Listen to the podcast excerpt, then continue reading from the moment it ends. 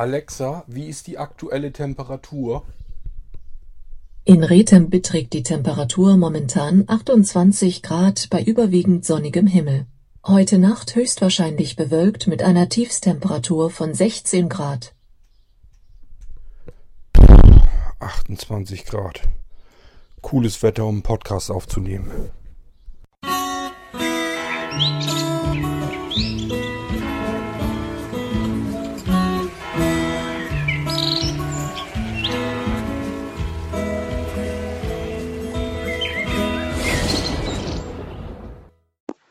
Hallo Kurt, ich bin's nochmal.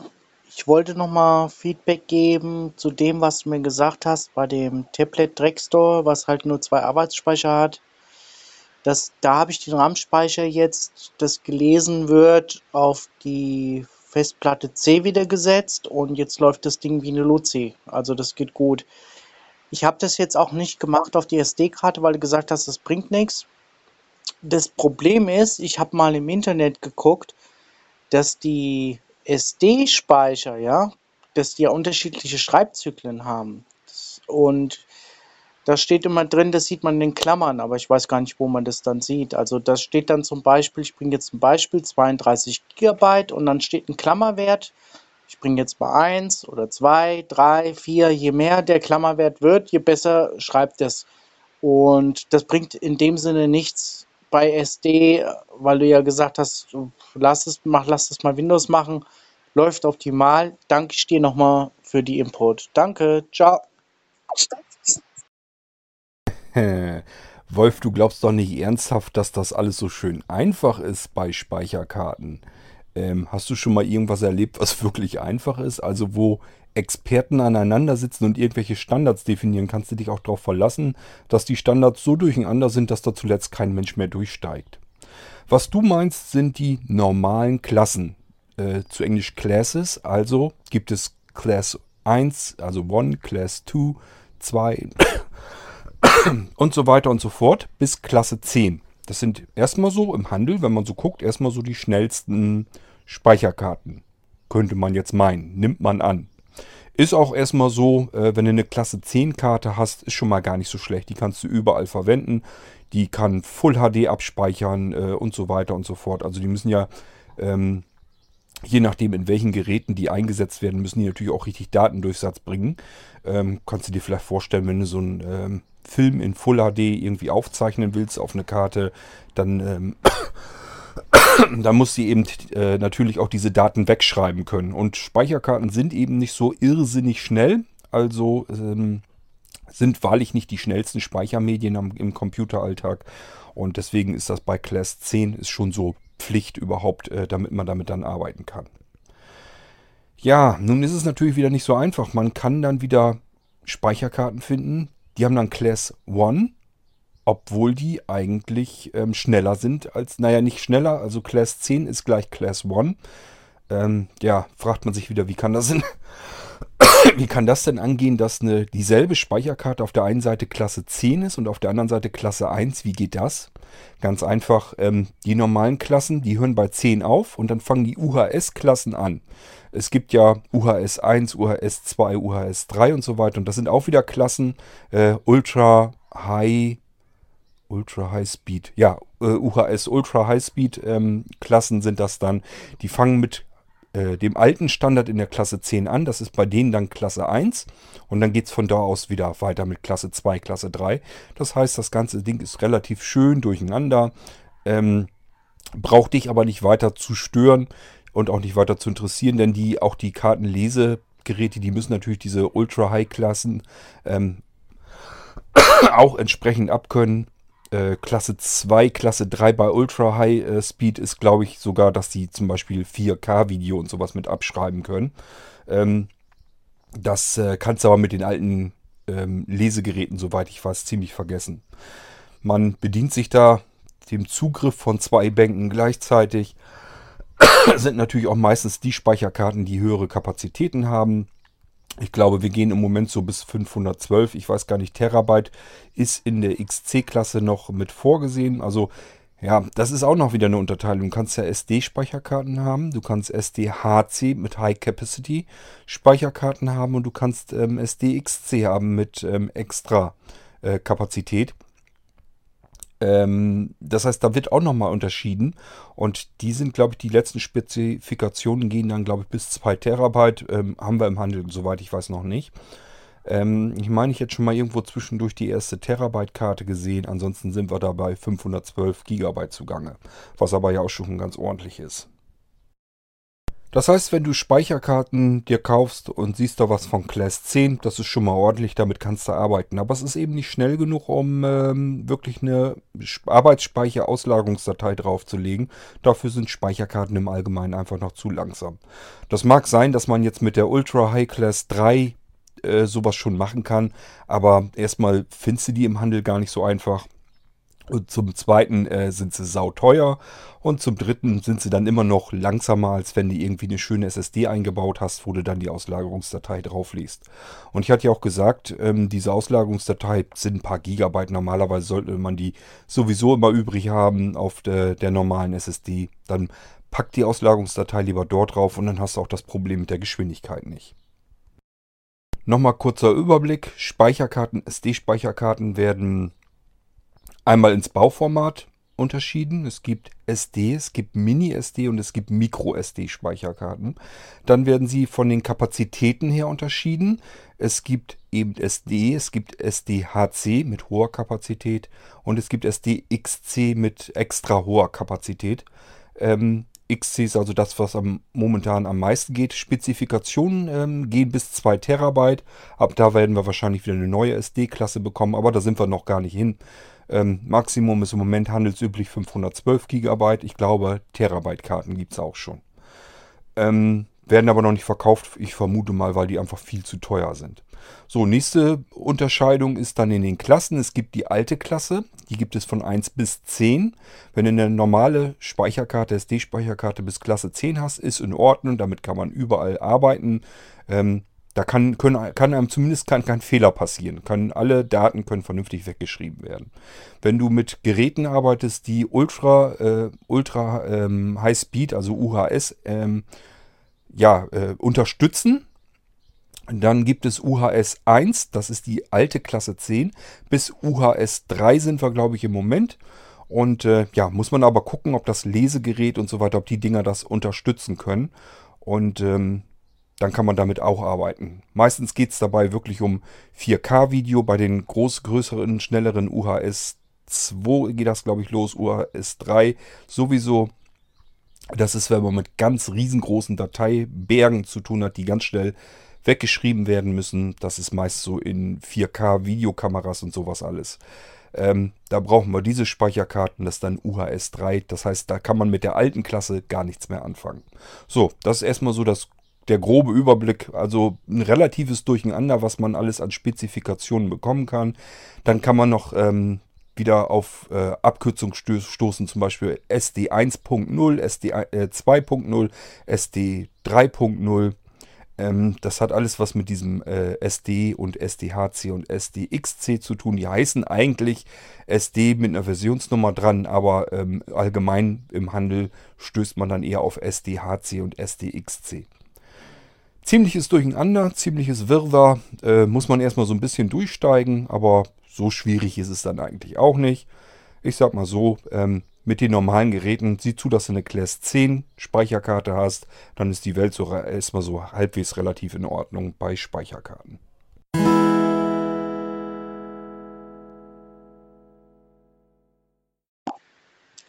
Hallo Kurt, heute kam ich mir wie ein ähm, Déjà-vu vor.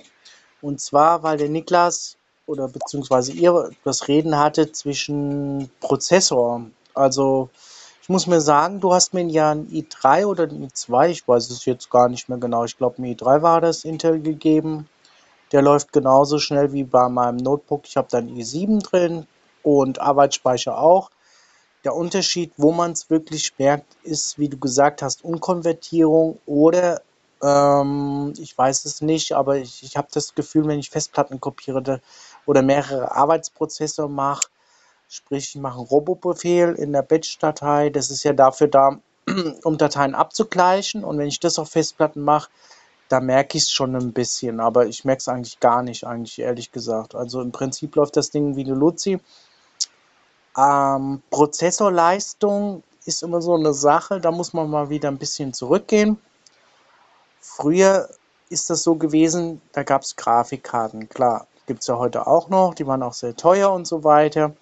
Aber wenn man jetzt viel Spielprofessor-Geschichte gebraucht hat, also bei Spielen, die grafisch gesehen waren, und 3D-Geschichten oder generell Grafikbearbeitung, dann hat man das natürlich schon gemerkt. Aber sonst eigentlich ist es heute nicht mehr so spürbar, dass du dann ähm, sagst, ja, nimmst den Prozessor, ist besser dafür als das. Außerdem spielt der Prozessor erstmal ähm, eine niedrigere Leistung. Man muss ja sehen, wie der Cache auch ist. Also der Schreibzyklus darin drin nochmal. Und klar, du hast jetzt gesagt, zwischen Single oder Dual-Prozessor, ähm, da, ist natürlich der Unterschied zu merken. Aber der ist natürlich nur zu merken, das muss man nochmal dazu sagen, wenn die Software das natürlich unterstützt. Wenn die Software natürlich nur ähm, das so anspricht. Ich bringe mal ein Beispiel. Wenn man jetzt im Windows hat man ja auch die Möglichkeit über die ähm, MS-Config einzustellen, dass jenes dieses Programm mit so und so viel Kernen oder mit so viel Prozessoren läuft. Das ist aber eigentlich für den Programmierer gedacht, damit er sieht, ja, wie läuft das mit weniger oder wie mehr. Er muss es halt in der Software einbinden und da hast du ja auch recht gehabt, dass das dann die Software macht. Deswegen kam ich mir wie beim Déjà-vu vor, nochmal zu sagen, weil du das nämlich mir schon gesagt hattest in vorigen ähm, Geschichten auch. Also manche Leute, die gucken dann ähm, früher wie beim Staubsauger, da kamen dann die Freaks, jetzt muss ich wieder darauf kommen, ja, je mehr Watt, je besser. Weißt du, was du mir dann heute eiskalt sagen wirst? Je mehr Watt, ja, mehr Strom, aber gleiche Leistung. Und das ähm, ist so die ähm, Geschichte mit den Prozessoren. Die meisten, äh, es gibt ja zwei Typen. Die meisten, also wenn sie einen Computer kaufen, jetzt egal wo, dass sie entweder gucken, ich nehme einen riesen äh, Prozessor und sind damit im Prinzip zu überaus geleistet, weil du sagst, du kommt gar nicht in Frage für deine Arbeitsgeschichte, was du nutzt. Brauchst du gar nicht. Und jetzt sagst du wieder, ja, jetzt labert er doch wieder der Prozess erzählt. Aber das ist, geht ja, wir gehen hier nicht in die Gra Grafik-Design-Geschichte ähm, rein. Und daher, dein Intel, den du mir gegeben hast, der ist genauso schnell wie der Intel 7 und ich habe da auch genauso viel Arbeitsspeicher drin. Auch 16 Gig in dem ähm, Notebook von mir und den du mir ausgeliefert hast, der ist genauso schnell. Also ich merke den Unterschied nicht. Jo, und daher ähm, bin ich ein bisschen verwundert. Bis denn, ciao. Na, ist ja gut, Wolf, wenn du das auch nochmal bestätigen kannst. Also ich habe das halt des Öfteren gehabt, dass äh, die Leute bei mir, weil ich denen halt das gesagt habe, ich habe denen gesagt, wenn du normalerweise ganz normal mit dem Ding arbeiten willst, warum willst du dir jetzt mit aller Gewalt dein i7 reinkloppen? Dann kannst du lieber an anderer Stelle ein bisschen mehr Geld für, die, für das System ausgeben und investieren. Da kann man viel schönere Sachen mitmachen und mehr damit herausholen. Beispielsweise mit der äh, SSD zum Beispiel, je nachdem welchen Typ man da reindrückt oder wie viel Speicher man damit hat. Äh, da hat man dann im Endeffekt viel mehr davon, als wenn man jetzt äh, da viel mehr Geld ausgibt, um einen i7 reingedrückt zu bekommen, den man so im normalen Alltag, im normalen Betrieb überhaupt nicht bemerkt. Ähm, ja, das äh, sind auch immer äh, Rückbestätigungen, äh, die ich dann von den Anwendern bekomme, die das dann auch meistens äh, dann extra nochmal erwähnen, die da sagen, ähm, Mensch, ja, der ist jetzt genauso schnell wie der Arbeitsrechner, den ich auf der Arbeit habe. Und der vor Arbeit hat eigentlich den schnelleren Prozessor drin. Wie kann das denn überhaupt sein? Und da muss ich den Leuten das dann jedes Mal wieder neu erklären.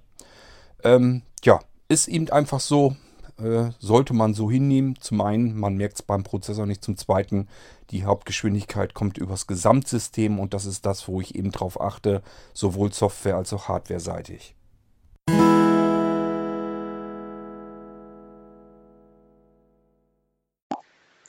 Hallo Kurt, ich bin's nochmal. Ich hätte dann halt gern, ähm, ja, ich weiß nicht, Frage, Unterhaltung, aber ich muss dazu auch mal nochmal was sagen.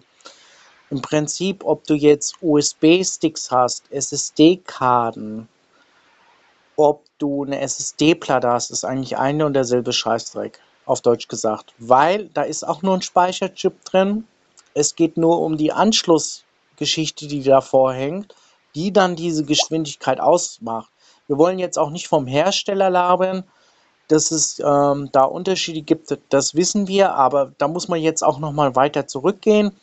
Der USB 1 weg, USB 2 auch weg, USB 3 hat man standardmäßig, USB C, da wird es nämlich wieder schwieriger, weil es nämlich USB C Anschlüsse gibt, die reine Stromquellen sehen. Ich rede jetzt mal vom Mac zum Beispiel. Oder auch Datentransfer können. Aber beim USB ist das eigentlich, C ist das eigentlich, wenn man es so will, eine Stromquelle oder ein ähm, Datentransfer, wenn er so ist, dass er beides kann, der eigentlich einen Chip im Gerät, was sich dann mit dem Kabel anschließt, dann anspricht. Und daher wollte ich das nochmal sagen, hat jetzt mit mechanischen Platten ist dann halt auch immer die Geschichte. Das wäre mal ganz lieb, wenn du das nochmal als Thema favorierten könntest, um mal zu zeigen, wie das denn eigentlich so mit der Technik oder warum das so ist, warum die Anschlussgeschichte so und so und warum die dann halt so und so ist. Aber im Prinzip sehe ich, muss ich ehrlich sagen, USB-Stick oder ein Wechseldatenträger, so nenne ich es mal jetzt die USB-Sticks, wie gesagt, oder die SSD-Karte, Micro-SD-Karte und die SSD-Platte sehe ich für mich als das gleiche, nur der Flaschenhals ist dann das, wie dann die Power kommt. Okay, da wäre nochmal lieb, wenn du was sagen könntest. Liebe Grüße, Wolf. Wolf, so ganz stimmt's nicht die SSD-Speicherplatten, da gibt es natürlich auch Belege. Äh, das sind aber welche, die woll, möchtest du nicht in deinem Rechner drin haben. Es gibt also wirklich SSD-Speicherplatten, die die Speicherchips von SD-Speicherkarten einfach nehmen, die dieselben Speicherzellen äh, nehmen. Das sind aber Unterschiede. Ähm, bei der SSD Festplatte, wenn du mal guckst, wie viel Verschiedenes auf dem Markt gibt, wenn ich dir jetzt sage, es gibt nur vier Hersteller, die überhaupt in der Lage sind, Speicher ähm, diesen nahen Speicher für SSD-Speicherlaufwerk überhaupt herzustellen. Die beherrschen den kompletten Markt an SSD-Speichern. Äh, gleichfalls auch die Speicher, die wir am Smartphone übrigens drin haben. Es gibt einen Unterschied zwischen diesen Speicherzellen und äh, den auf Flash-Speicherkarten. Ich gehe da nochmal drauf ein. Ist gut, dass du nochmal dran denken hilfst. Müsst ihr vielleicht sowieso tun. Dass er einfach mal sagt, ähm, Kurt, du wolltest noch mal eine Folge machen über SSD-Laufwerke, dass ich das nicht vergesse. Ich hätte es jetzt schon wieder vergessen, dass ich da ja auch noch eine Folge drüber. Ich glaube, ich muss mir das echt nochmal aufschreiben, über was ich noch alles eine Folge machen will. Dann brauche ich damit bloß reingucken und sagen, ja, siehste, das wolltest du mal machen, kannst du jetzt mal anfangen. Ähm, ja, vielleicht muss ich mir doch mal irgendwie Notiz Zettel einen virtuellen anfangen und mir so ein bisschen festhalten, was ich hier mal so in dem Podcast noch alles erzählen wollte. Also SSD-Speicherplatten sind nochmal eine Besonderheit für sich. Einmal der darin verwendete Speicher, der muss eine ganze Ecke mehr aushalten. Und äh, wie gesagt, es gibt auch wirklich nur vier weltweite Unternehmen, die diese Speicherzellen überhaupt herstellen können. So, also wenn du guckst, SSD-Speicher, Festplatten, wie viel es da gibt, von wie vielen Herstellern. Ich kann dir gleich, Wolf, wo ich gerade am Wickel habe, ich kann dir das gleich erzählen. Auch Kingston baut keine SSD-Speicher. Das können die auch nicht. Äh, das Einzige, was sie tun können, ist Speicherzellen kaufen und in Gehäuse packen. Und das machen alle anderen auch. Es gibt, wie gesagt, nur vier Stück, die das überhaupt können. Ähm, ja, ich, es ist unsinnig, wenn ich hier jetzt wieder die Hälfte erzähle und dann mache ich doch wieder eine Folge. Ähm, lasst uns das mal aufschonen. Ich mache dann irgendwann mal eine Folge und erzähle mal so ein bisschen was. Ich kann euch gerne auch erzählen, wer diese vier Hersteller sind, die diese SSD-Speicher herstellen. Auch gleichfalls eben die Speicher, die wir auch in unseren Smartphones und so weiter drin haben. Sind alles, wie gesagt, nur verteilt über vier Hersteller und die anderen kaufen nur auf und kaufen eventuell noch verschiedene Controller auf und dann bauen die ein Gehäuse drumherum und dann war es das.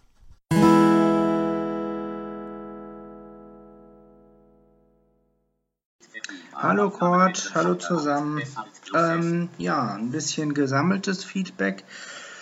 Ich fange, glaube ich, jetzt mal ganz vorne an. Das bezieht sich auf die letzte Fragenfolge. Ähm, ja, was mit den, was du zu den Prozessoren und, und den Computersystemen allgemein gesagt hast, äh, Cord, das äh, bestätigt im Grunde genommen ja das, was ich vermutet habe in meiner E-Mail schon. Ähm, ist auch richtig, dass man das nicht, nicht immer merkt. Also ich sag mal, ich habe hier ja jetzt ein ganz normales Notebook stehen äh, mit einer Standard-Windows-Installation. Das läuft äh, sehr zackig und ähm, äh, das, äh, also da merke ich jetzt auch, dass ich denke, das, was man da äh, noch erreichen kann an Geschwindigkeit, das ist eben ja wirklich, wie du schon sagst, nur in Extremfällen spürbar und selbst wahrscheinlich da heutzutage kaum noch. Guck mal, der i5 jetzt hier in meinem Standard-Notebook, der ist von, ah, wie alt ist das Ding jetzt? 2012?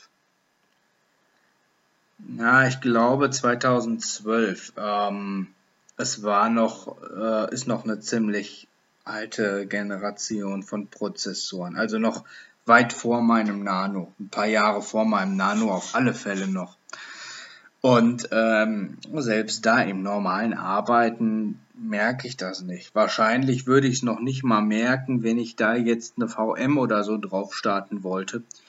Dass, äh, dass ich das so stark bei dem NanoSense gemerkt habe mit den VMs, das lag ja wirklich nur daran, dass diese Hardware-Virtualisation nicht ähm, in den Prozessor eingebaut war, in den Atom. Das lag ja gar nicht unbedingt an dieser, an der reinen Leistung, das lag ja wirklich am, am Feature an sich und dem restlichen Arbeiten merkst es selbst dem nicht an. Ne? Also das äh, ist schon Wahnsinn. Und das sind auch so gute Beispiele, wie du schon sagst, äh, wo man auch merkt, dass eure Systeme anders gemacht sind. Ähm, einfach weil da einfach mehr Geschwindigkeit rauszuholen ist. Die reinen Prozessortests ähm, sprechen ja auch dafür. Ich meine, je nachdem, was du machst für Aufgaben, ist es ja sogar in vielen Testberichten so, dass mal der Vorgänger schneller ist, dann mal die aktuelle Regeneration langsamer, an anderen Stellen die aktuelle Regeneration wieder ein bisschen schneller und so. Und ähm, Oft genug sind das Messwerte, äh, die, die, wird, die wird ganz ehrlich kein Mensch ähm, mehr spüren. Also das kann mir keiner erzählen. Das ist Quatsch. Das ist genauso ein Blödsinn, ähm, wie dass man sich jetzt einbildet, äh, man würde jeden, jeden Schärfegrad in einem heutigen Handy-Display spüren und ähm, äh, würde jedes Mal wieder spüren, wie viel besser das Bild ist. Ähm, das ist Quatsch. Da sind wir schon vor Jahren an einem Punkt angekommen, wo das menschliche Auge nachweislich die Unterschiede überhaupt nicht mehr erkennen kann. Ja, also das ist eigentlich mehr das Marketinggequake, was dann vielen Leuten eben so ein bisschen das Hirn vernebelt. Ähm, und du hast es damals schon gesagt, das klang mir nämlich jetzt wieder in den Ohren. Ähm, dass es hauptsächlich Software ist, die den Computer am Laufen hält und die Geschwindigkeit oft ausmacht. Ähm, das hattest du damals schon sogar beim iPhone gesagt. Ähm, oder auch bei Android-Geräten, da ist es ja genauso. Es ist ja genauso, was, je nachdem, was für Software da läuft. Ähm, ich glaube, ja gut, Ach, es gibt bestimmt sogar noch Sachen, die den Prozessor noch mehr belasten als VMs. Also ich meine, klar, mehrere VMs hintereinander bestimmt, aber eine VM oder so oder gar zwei parallel, äh, die werden da auch noch nicht viel vom Prozessor fordern. Ich glaube, da ist auch, sind auch andere Komponenten wie SSD oder RAM-Speicher oder was auch immer viel entscheidender. Ähm, aber ja gut, dann habe ich da ja, das habe ich dann ja schon mal richtig verstanden und hatte das auch richtig im Kopf. Ich habe es ja in der E-Mail schon vermutet, da habe ich ja schon geschrieben, ich vermute mal, dass das sich die Waage hält, der Nano und, äh, und das neue Notebook dann. Ähm, ja, Cool, dann habe ich das mit den VMs ja auch richtig verstanden. Okay, dass es sich dann auf meiner Hardware jetzt äh, anders anfühlt auf dem realen System, ist äh, schon klar. Aber dann hätte man darüber ja zumindest schon mal einen sicheren Weg, auch die ähm, Updates gegebenenfalls zu fahren, beziehungsweise wenn man das reale System nicht updaten möchte und auf Windows 7 erstmal bleibt, ähm, kriegt ja eh, glaube ich, noch bis 2000. Äh, 2019 oder 2020 Updates, äh, Service-Updates, dann äh, kann man ja sagen, okay, wenn ich jetzt gefahrlos sein will und im Internet surfen möchte oder so, dann nehme ich halt eine VM dafür. Ginge ja, ginge ja auch, wäre ja auch noch eine Möglichkeit, äh, gerade dann, wenn man ähm, merkt, Mensch, dass ein Update da äh, Pannen ohne Ende verursacht. Wobei man auch sagen muss, ähm, man merkt schon, dass Microsoft ja jetzt mit, mit ähm, großer Verzögerung erst die Updates auch verteilt, diese wellenartige Geschichte. Das wird wahrscheinlich auch seinen Sinn haben. Ich könnte mir gut vorstellen, dass die in der Zeit auch Fehler beseitigen. Die werden das ja auch spitz gekriegt haben, was da für Probleme aufgetreten sind. Und ähm, ich denke mal, dass das vielleicht so der Hintergrund ist. Irgendjemand muss halt der Erste sein, ähm, der es mitbekommt. Aber naja, ich sag mal, vielleicht wäre es auch weise, ähm, nicht das Update durchzuboxen, wenn es noch gar nicht in der Hinsicht äh, ja, einem angeboten wird, sondern nur manuell über die Update-Suche ähm, äh, gemacht wird oder nur angekündigt wird, äh, ohne dass Microsoft wirklich versucht, jetzt zu sagen, hier, du kannst jetzt hier das Update einspielen, klick mal auf Neu starten. Ist vielleicht eine ganz intelligente Sache, sollte der ein oder andere sich vielleicht überlegen. Ich habe auch bis zuletzt gewartet und habe sogar dann noch ein bisschen ähm, noch ein bisschen hinausgezögert, äh, soweit es irgendwie ging, indem ich den Rechner noch nicht neu gestartet habe. Meistens fahre ich den nämlich nur in den Standby-Modus äh, oder Energiesparmodus oder was das ist, wenn man da auf kurz auf Ausschalten drückt äh, auf die Taste. Äh, somit äh, konnte ich das Update auch noch um ein paar Tage äh, auf, ähm, aufschieben. Ja, nur mal so als Tipp, äh, macht vielleicht manchmal auch Sinn. Ja, gut. So viel dazu. Jetzt muss ich gerade wieder überlegen, ob ich noch irgendwas hatte mit der VM. Das war richtig. Ach ja, Dropbox-Ordner. Ähm, hatte ich äh, schon gefragt äh, per E-Mail dich, ob das, ob das funktioniert hat jetzt. Also normalerweise müsste er jetzt was hochgeladen haben in die Dropbox, zumindest laut meiner Anzeige nach dem Upload äh, ist die VM bei dir eingetroffen, die Android VM. Das müsste also eigentlich funktioniert haben. Kannst ja vielleicht mal Bescheid sagen.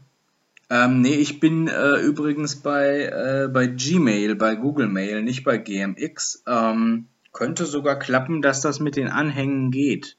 Ich bin mir nicht ganz sicher, ob's geht. Obwohl, na, ein ZIP-Anhang müsste es auf jeden Fall, müsste auf jeden Fall hinkriegen.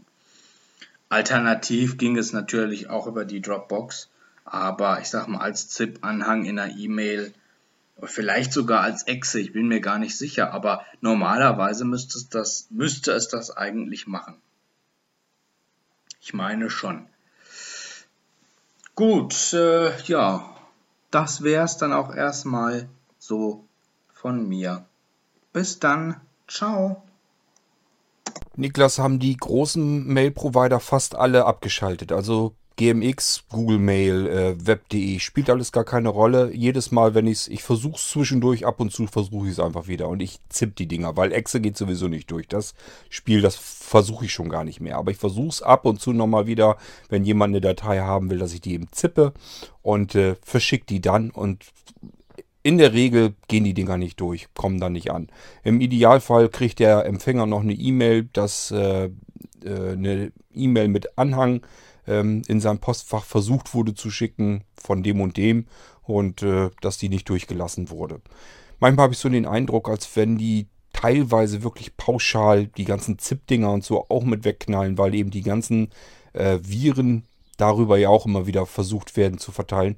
Ähm, und Kann sein, dass sie sich das möglichst einfach machen oder so. Ich weiß es nicht. Oder ob sie wirklich reingucken in die ZIP-Datei und dann sehen, okay, ist eine Exe drin, die lassen wir nicht durch. Und äh, oder ist ein PDF drin, die können wir durchlassen. Ich habe keine Ahnung. Jedenfalls ähm, ist das fast immer, wenn ich an die großen Mail-Provider, wenn ich da mal eben einen Dateianhang, also eine Programmdatei gezippt äh, hinschicken will, dass sie nicht durchgeht. Und das ist jedes Mal ein bisschen lästig. Ich ähm, schieb die ähm, QuickDear-Datei Hoffentlich denke ich da bloß dran, Mensch. Äh, die QuickDear-Datei in den Dropbox-Ordner müssen wir mal gucken, ob das Ding ankommt. Ich habe noch gar nicht wieder geschaut, ob mittlerweile die VM äh, angekommen ist. Also als ich letztes Mal geschaut habe, hat sich überhaupt nichts getan. Da kam einfach gar nichts. Ich kann ja auch in die, Dropbox-App schauen. Da steht ja immer in der ersten Registerkarte, wenn man da ist, was neu passiert ist, was zuletzt passiert ist. Also rein zeitlich. Und da war auch überhaupt gar nichts zu sehen von deiner Datei. Äh, deswegen gehe ich davon aus, dass die schlicht und ergreifend auch immer noch nicht da ist. Aber ich guck mal noch. Vielleicht hat das einfach nur eine ganze Weile gedauert, bis die runtergeladen war.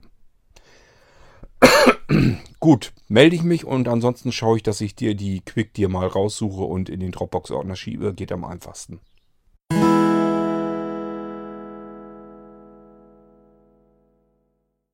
Hm, eine kleine Anmerkung hatte ich dann doch noch, und zwar zu der Folge von gestern.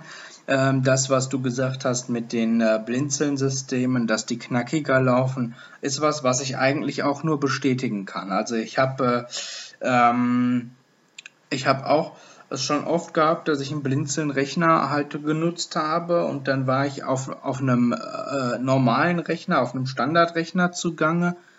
Äh, wenn das jetzt wenn das jetzt nicht unbedingt ein i5 war oder so, der sowieso alles irgendwie mit seiner Leistung äh, zerknallt äh, oder ein i7, dann, ähm, dann hat man das auch wirklich gemerkt. Also ähm, wenn da jetzt Standardsystem drauf war oder so, ähm, das hat immer, selbst beim eigentlichen Arbeiten, teilweise sogar einfach beim Durchgehen durch Menüeinträge, das hat einfach ein bisschen merklich länger gedauert, so dass man es auch wirklich gespürt, hab, äh, gespürt hat.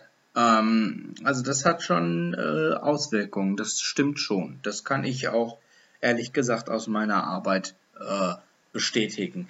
Ähm, was mir äh, zeitweise bei dem Nano jetzt aufgefallen ist, wo ich aber nicht genau weiß, woran das eventuell liegen könnte, vielleicht kannst du da was zu sagen. Ähm, ich habe ja zum Beispiel jetzt gestern nach QuickDear gesucht und habe es nicht gefunden. Mhm. Äh, hätte ich im Übrigen sehr gerne, also von daher, wenn du magst, schick mir das einfach mal rüber. Ähm, das muss man ja bestimmt nur in Software und dann auf zum Beispiel System schmeißen, ne? Und in den Systemordner mit reinpacken. Auf jeden Fall ähm, habe ich das ähm, habe ich das gesucht und bin so durch das durch die diversen Menüs gegangen und teilweise hakte dann der Nano plötzlich, der Screenreader sagte nichts mehr und der Lüfter drehte für so eine kurze Zeit auf. Äh, so ein bisschen. Also nicht unangenehm, aber er ist einfach merklich höher gegangen. Da dachte ich mir noch, naja gut, am, am Prozessor kann es ja eigentlich jetzt nicht hängen. Ich gehe ja jetzt eigentlich nur durch Menüs durch. Ähm, da weiß ich noch nicht so genau. Ich konnte auch, ich habe in dem Moment auch nicht realisiert, was da jetzt passiert. Äh, weil ähm, ja, ich gar nicht so reagiert habe, als ich da jetzt irgendwo hätte gucken können, was er jetzt gerade im Hintergrund da am Rödeln ist. Aber ähm, vielleicht kannst du dir das erklären, was das eventuell sein kann. Das war auch jetzt nicht für lange, das war nur für ein paar Sekunden, wo dann eben das Menü gehakt hatte, er ja auf Cursor runter nicht reagierte und dann ähm, ging der Rechner halt für so einen Moment los, der Lüfter, machte irgendwie so ein bisschen mehr Alarm als gewöhnlich. Und ich dachte noch so, oh, was hat er denn jetzt? Ähm, was ist denn jetzt am Rödeln? Ich habe doch gar nicht irgendwie äh, im Hintergrund jetzt irgendwie ein ähm, intensives, äh, äh, leistungsfressendes Programm oder sowas auf. Naja, das ist mir aufgefallen, aber ansonsten pff, funktioniert der wie, wunderbest. Also der funktioniert wirklich äh, so knackig und so zügig und schnell äh, wie kaum ein anderer Rechner. Also teilweise ähm, ist das schon echt äh, Wahnsinn. Das finde ich richtig, richtig gut. Porti-System habe ich mir in dem Moment halt auch mal so angeguckt. Ähm, das, was du so angedacht hast zum Thema Porti, das hört sich ganz gut an. So wie du das jetzt so beschrieben hast mit den Tastenkombis und so. Oder in Willkommenszeit rein und dann noch eine separate Tastenkombi, das Willkommenszeit Porti startet. Das hört sich gut an. Das klingt echt durchdacht, finde ich, finde ich eine gute Lösung. Ähm, das ist noch besser. Ja, und äh, aber wie gesagt, dass zum Beispiel da jetzt äh, mehrere äh, Instanzen oder so auf dem Rechner verfügbar sind bei verschiedenen Programmen, gerade auch bei Screenreadern und so, finde ich gut. Ähm, hat ja auch, wie du schon sagst, äh, durchaus seinen Sinn, dass man mal, ähm, wenn ein Programm abschmiert, ein unabhängiges anderes davon starten kann. Ähm, das äh, finde ich schon ganz gut. Das sollte auch beibehalten werden, denke ich, weil das ist ja unter anderem auch ein Merkmal der Blinzeln-Systeme, was man so woanders nicht hat. Okay. Jo, dann würde ich mal sagen, bis dann. Also, ähm, nochmal um das, äh, ja, auf das zurückzukommen, wenn der in einem Menü irgendwie am Haken ist. Das, was ich weiß, wo mir sowas aufgefallen ist, ähm, ist, wenn man ein, im Startmenü oder so das erste Mal drin herumfummelt, dann kann es passieren, die ganzen Sachen sind ja verknüpft ins Startmenü hinein. Und da muss ähm, Windows, wenn du das erste Mal da wirklich drin rumfuhrwerkst oder auch nach einer Weile oder so, kann das zwischendurch mal passieren, dass, äh, ja, sehen kann man das dann sofort sehen. Ähm, der sucht sich die ganzen Symbolgrafiken von den jeweiligen Einträgen. Jeder äh, Menüeintrag hat eigentlich eine Grafik mit drin. Ist ein Symbol von der Programmdatei. Die Programmdateien, die haben unterschiedliche Symbole und die holt er sich dann rein alle in einer Reihe nach. Das heißt, dieses Menü klappt auf und dann sieht man so, wie die einzelnen Symbole dann zum Vorschein kommen. Das kann mal passieren, dass er die irgendwie aus irgendeinem Grund äh, nicht drin hat gleich und dass er die dann so nach und nach kurz eben reinlädt. Dann gibt es so eine ganz kurze Verzögerung wo der Screenreader einfach dann wartet irgendwie. Das weiß ich noch nicht, woran das liegt, aber das darf eigentlich nur ähm, ab und zu ganz selten mal vorkommen. Normalerweise sollte das dann nicht sein. Klang jetzt aber so, als wenn du das auch genau da, dieses Beispiel dann gehabt hättest. Ähm, womit das nun genau zusammenhängt, kann ich noch nicht sagen. Hängt mit dem Screenreader zusammen. Wenn das System diese Symboldateien erstmal wieder alle reinziehen muss, äh, dann hört einfach die Sprachausgabe kurz mal auf zu reagieren. Das ist das, was ich so weiß, was ich festgestellt habe bisher. Vielleicht kann das so ein Fall bei dir gewesen sein. Was ansonsten, wo Windows auch allgemein ja immer noch äh, hakt, einfach, wo der dann mal sagt, ähm, äh, das dauert jetzt einen Moment. Ist ja immer, wenn man irgendwie ein Programm oder so startet, was im Hintergrund von dem Virenscanner einfach vorher nochmal untersucht werden soll. Die, äh, das Ding analysiert das Ganze dann in der Sandbox. Was macht das Teil für Zugriff? Was hat der hier vor im System? Und äh, das ist auch so ein typischer Fall, wo man mal eben so ein paar Schrecksekunden hat, wo einfach nichts passiert, wo der dann hängt. Ähm, das ist dann auch, wenn einfach das äh, Antivirensystem im Hintergrund äh, einfach die Datei untersucht. Das sind so die Dinge, die mir so aufgefallen sind bisher immer so, wo mal so ein System vielleicht mal kurze Zeit eben haken kann. Das tut es nicht immer, nur ab und zu mal. Ähm, und dann sind, waren das genau die, ähm, die beiden Situationen, die ich dann so gefunden habe.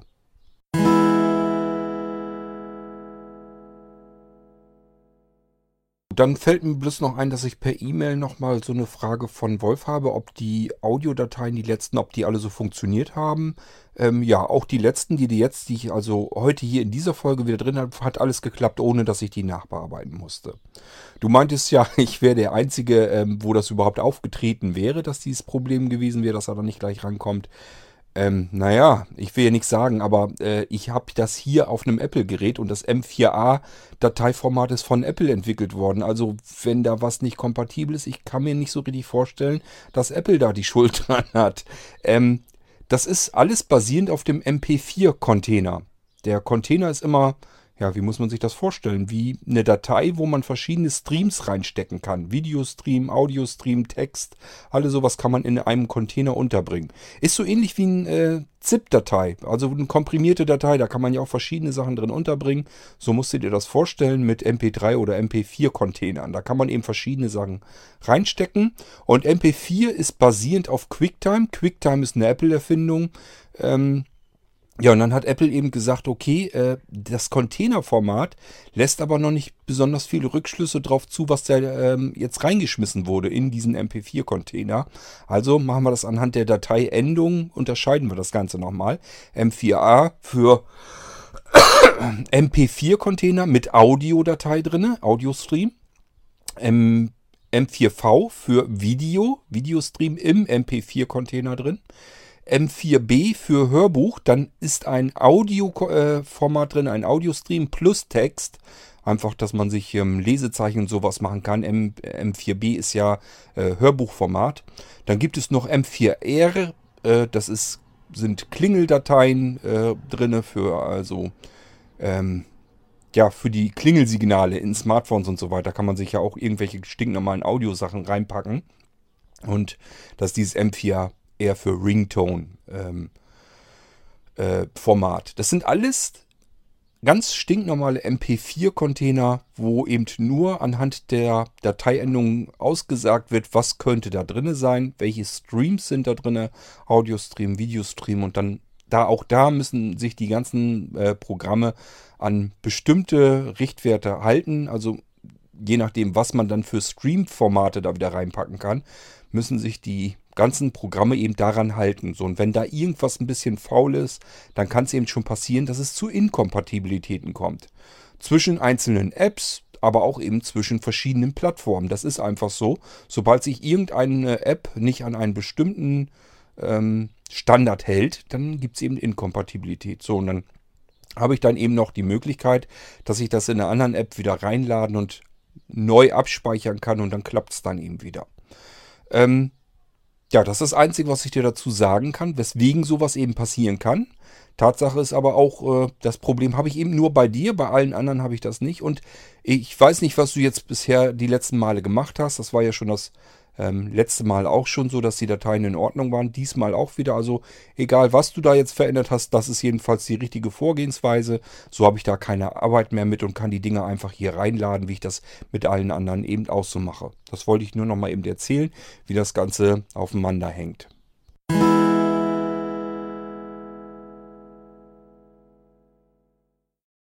So, und damit wollte ich dann auch, die Audiobeiträge haben wir jetzt alle weggeschaffen. Ähm, tja, und damit wollte ich diese Folge dann hier auch schon beenden. Ist ziemlich warm im Moment. Ich will gleich nochmal eben schnell unter eine kalte Dusche springen und dann, ja, mal schauen, was ich dann noch mache. Ich habe auch noch ein bisschen Arbeit. Das macht alles im Moment echt keinen Spaß. Man schmort förmlich im eigenen Saft. Ähm, gut, was soll's. Wir wollen den Sommer natürlich haben. Ich freue mich auch, wenn die Sonne scheint und dass man ein bisschen draußen sitzen kann und so weiter. Äh, aber trotzdem, es ist doch ziemlich warm und dann macht das alles irgendwie keinen Spaß, wenn man drinnen am Arbeiten ist.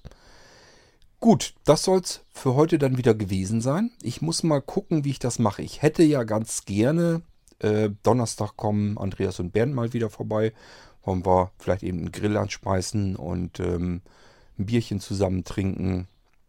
Hätte ich Lust, dass ich das Mikrofon eben in die, in die Mitte schmeiße und wir eben ein bisschen Blödsinn reinlabern, dass ihr wieder teilhaben könnt an unserem Quatsch, den wir uns erzählen.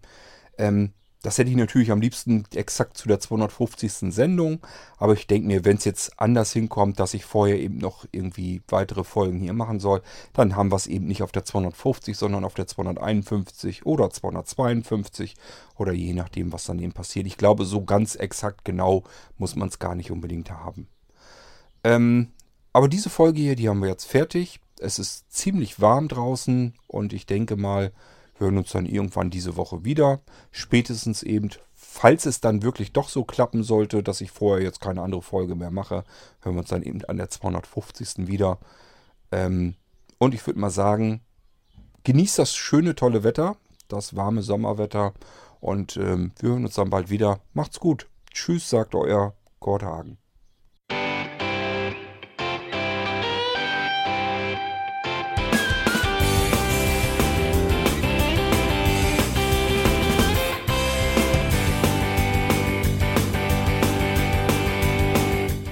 Das war Irgendwasser von Blinzeln.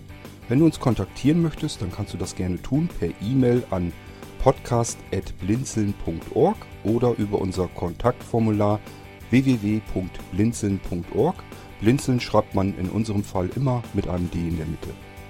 Wenn du möchtest, kannst du uns sehr gerne auch einen Audiobeitrag auf unseren Podcast Anrufbeantworter sprechen. Der hat in Deutschland die Telefonnummer 05165 439 461. Und wenn du uns aus dem Ausland anrufen möchtest, dann ersetze einfach die erste 0 gegen die 0049 für Deutschland. Wir bedanken uns für dein Interesse und freuen uns schon darauf, wenn du auch beim nächsten Mal wieder mit dabei bist.